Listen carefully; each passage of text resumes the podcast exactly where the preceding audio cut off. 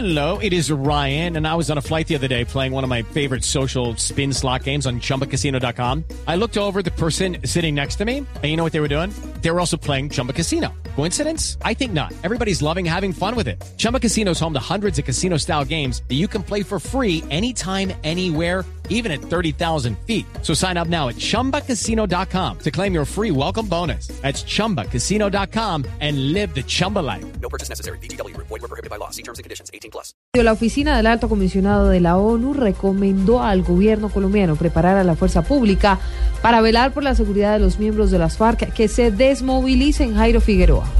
El representante de la ONU para los Derechos Humanos en Colombia, Top Holland, señaló que en un eventual posconflicto, la fuerza pública deberá velar por las vidas de quienes se reincorporen a la vida civil. También en la zona de la fuerza pública. Ellos también violaron los derechos humanos durante el conflicto. Hay una necesidad de pensar sobre su contribución en la zona de reparaciones. ¿Qué trabajos ellos van a hacer? ¿Y dónde? Entonces yo creo importante que, que las dos partes del conflicto van a hacer actos concretos para mejorar la situación de derechos humanos y esto puede ser una oportunidad para el país. También consideró importante para el país los diálogos de paz con el ELN, porque pretenden vincular a más sectores de la sociedad en la negociación, dijo Jairo Figueroa, Blue Radio.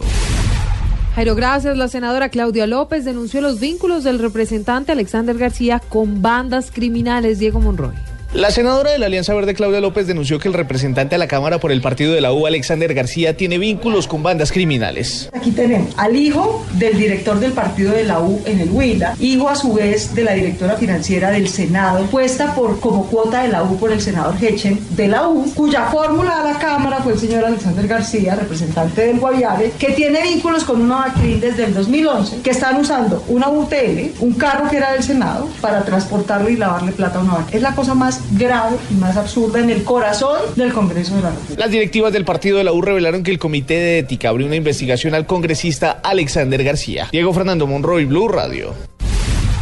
Diego, gracias. 3 de la tarde, 39 minutos. Rápidamente vamos con más noticias en Blue Radio. La Procuraduría convocó a una mesa de trabajo para socializar y abordar los aspectos que están relacionados con la decisión de la Corte Constitucional en la que se prohíbe el desarrollo de actividades mineras y agrícolas en el páramo de Santurbán. Será mañana. Allí el procurador Alejandro Ordóñez, uh, quien ha manifestado su preocupación por los efectos de la decisión de la Corte, escuchará a todas las personas involucradas por cuanto dicho se vulnera de manera grave el desarrollo socioeconómico de las comunidades. Con tres máquinas de bomberos fue controlado un incendio que se registró en un local de comidas en el centro comercial Almacentro de Medellín.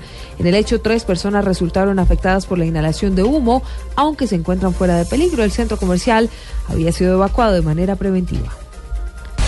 Cerramos con información internacional. Un temblor de magnitud 5,2 en la escala de Richter sacudió parte de las regiones de Valparaíso y el área metropolitana en el centro de Chile y también la parte de Coquimbo en el norte sin ocasionar víctimas o daños visibles, según informaron las autoridades.